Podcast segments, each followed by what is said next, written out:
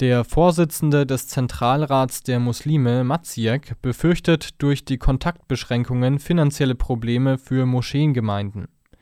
Er wünsche sich einen Ausgleich der fehlenden Spenden durch den Staat, sagte Maziek dem Spiegel. Am Freitag beginnt der muslimische Fastenmonat Ramadan. Durch das verlängerte Kontaktverbot sind begleitende Gebete in den Moscheen und das traditionell gemeinsam bestrittene Fastenbrechen Iftar nicht mehr möglich. Viele Moscheen verzeichnen im Fastenmonat Ramadan 30 bis 40 Prozent der jährlichen Kollekten.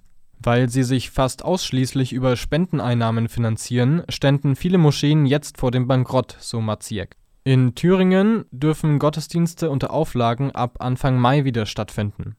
Gesundheitlich sei Fasten unbedenklich, da Alte, Gebrechliche und Kranke sowie Schwangere ohnehin vom Fasten ausgenommen seien.